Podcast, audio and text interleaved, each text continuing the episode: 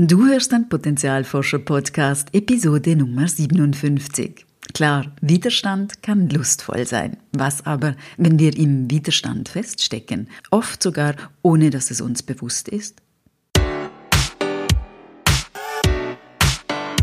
Willkommen beim Potenzialforscher Podcast für mehr Freude, Erfüllung und Sinn im Leben.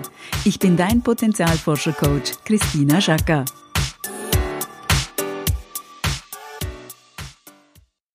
Hallo liebe Potenzialforscherin, hallo lieber Potenzialforscher. In diesem Sommer hat mich ein besonderes Thema immer wieder begleitet, das Thema Widerstand und wie er uns davon abhält, in unsere wahre Kraft zu kommen und wie er uns oft auch unbewusst blockiert.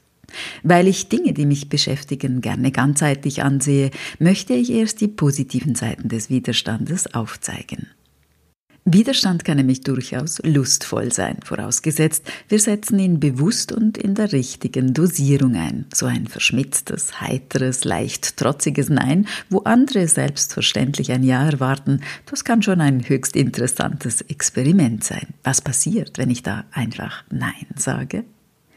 Widerstand ist natürlich auch wichtig, um uns gesund abzugrenzen und klar zu unterscheiden, was zu mir gehört und was nicht. Widerstand braucht es manchmal auch, um zu sich selbst und der eigenen Wahrheit zu stehen, um sich einer Erfahrung zu stellen und entsprechend zu handeln, um eben die Verantwortung zu übernehmen.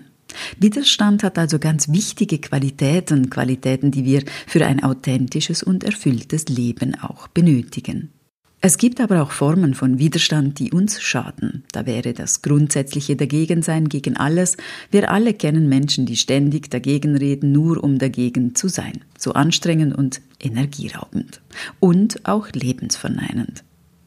Es gibt aber auch den Widerstand, über den ich heute sprechen möchte, den Widerstand gegen die Erfahrungen, die wir gerade machen oder vielleicht auch schon gemacht haben. Oft ist dieser Widerstand unbewusst leicht unter der Oberfläche, dass wir ihn kaum wahrnehmen.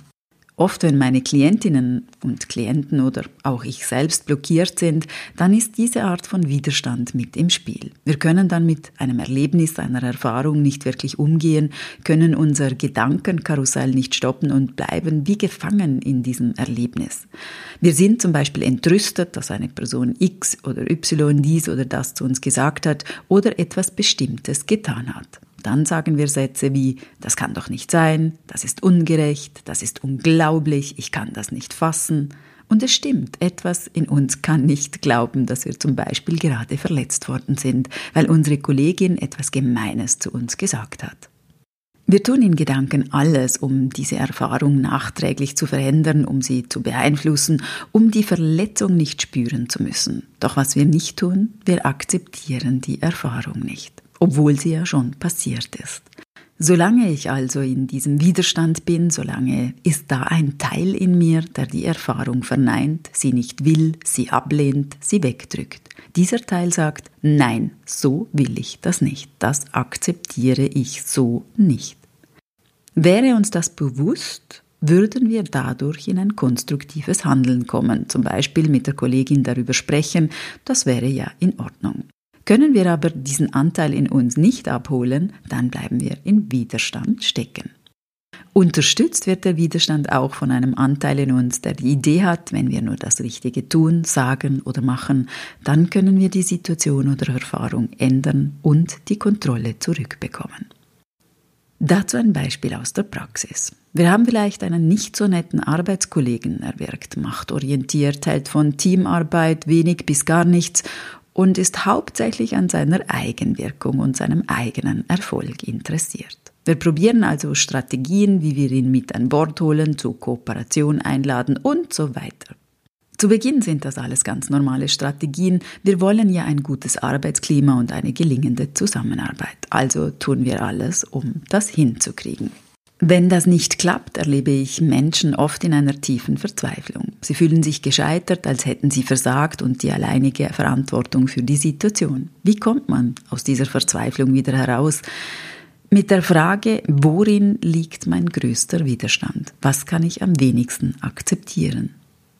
Denn dort, wo der Widerstand liegt, ist auch die meiste Energie gebunden. Wenn wir verstehen, welcher Anteil in uns in den Widerstand geht und warum wir diese Erfahrung gerade nicht wahrhaben wollen, wird die Energie wieder frei.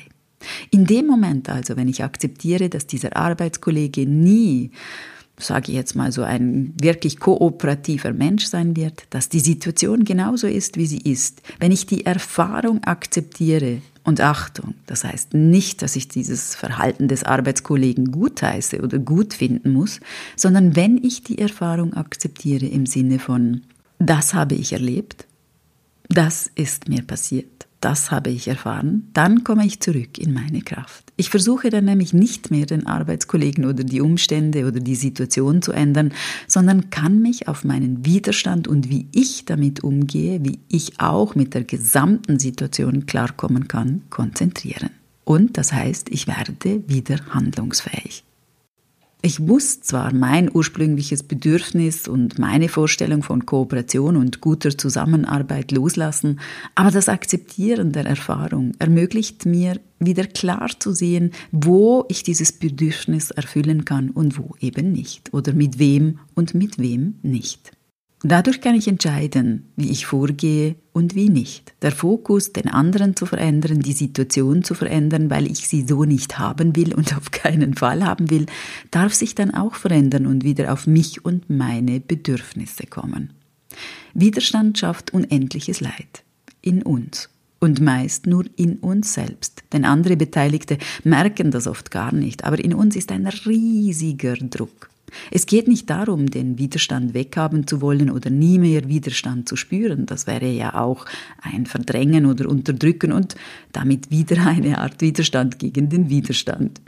Es geht darum, auch den Widerstand als Erfahrung anzunehmen, ihn als wichtiges Zeichen anzuerkennen, zu sehen, wogegen kämpfen wir, welche Erfahrung wollen wir nicht und warum wollen wir sie nicht? Was ist uns so wichtig, dass wir so viel Energie da reingeben? Es ist eine wichtige Analyse, die uns sehr viel aufzeigen kann. Also müssen wir hinsehen und uns eine weitere entscheidende Frage stellen. Wofür statt wogegen möchte ich meine Energie einsetzen? Ich wiederhole das nochmal. Wofür statt wogegen möchte ich meine Energie einsetzen? Wofür oder gegen was sind zwei völlig unterschiedliche Energien. Es macht einen großen Unterschied, ob ich gegen etwas kämpfe oder für etwas. Mir ist es wichtig, dass du dich dafür entscheidest, deine Energie für dich einzusetzen, für dich und deine Bedürfnisse einzustehen. Solange wir im Widerstand sind, haben wir keinen Kontakt zu unseren Bedürfnissen und unseren Wünschen. Wir brauchen viel zu viel Energie, diese Erfahrung nicht anzunehmen, sie keinesfalls zu akzeptieren und sie weghaben zu wollen. Und nur noch was ganz Wichtiges. Die Erfahrung anzunehmen und den Widerstand aufzugeben bedeutet keinesfalls, keinesfalls, dass ich diese Erfahrung gut finde oder dass ich dem egoistischen Verhalten des Arbeitskollegen zustimme. Es bedeutet nur, dass ich akzeptiere, dass ich, dass diese Situation gerade so ist, wie sie ist und statt dem Versuch, die Situation zu ändern, was ich ja nicht kann, gebe ich meine Energie in die Frage, wie ich dann damit umgehe und eben gut für mich sorge. Es wird in unserem Leben immer wieder vorkommen, dass wir Erfahrungen machen, die uns ja, die wir uns nicht gewünscht haben. Erfahrungen, die schmerzhaft, unangenehm und schwierig für uns sind. Klar würden wir auf manch eine Erfahrung gerne verzichten, trotzdem passiert sie. Und ob wir nun in den verdeckten Widerstand gehen oder ob wir sie akzeptieren oder nicht, sie passieren.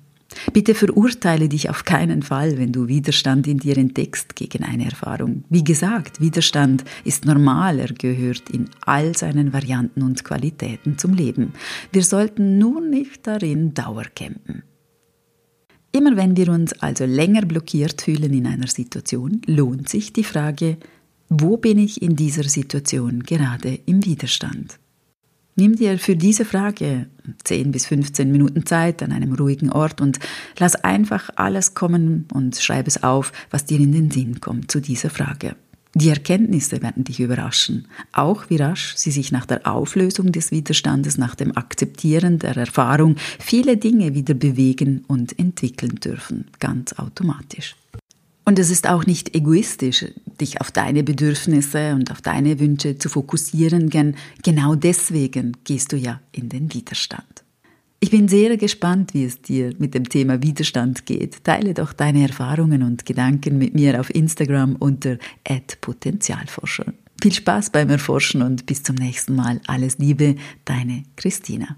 Und denk daran, wenn wir unser Potenzial in die Welt tragen, dann ist es Magie. Etwas in uns leuchtet besonders hell.